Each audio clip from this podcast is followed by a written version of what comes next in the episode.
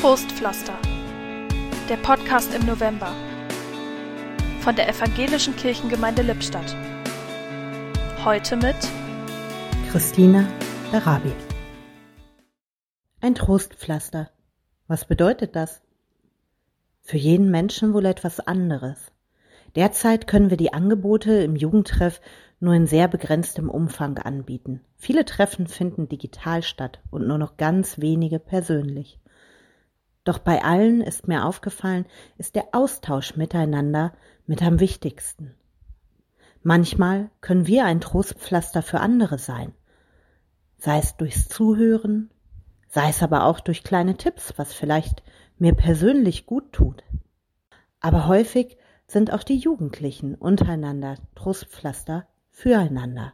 Immer wieder auch mit Aufmerksamkeit zu lauschen, Hinweise zu geben, was im Alltag gut tut, was vielleicht bei kleineren Problemen helfen könnte und so das Gefühl zu haben, nicht alleine zu sein.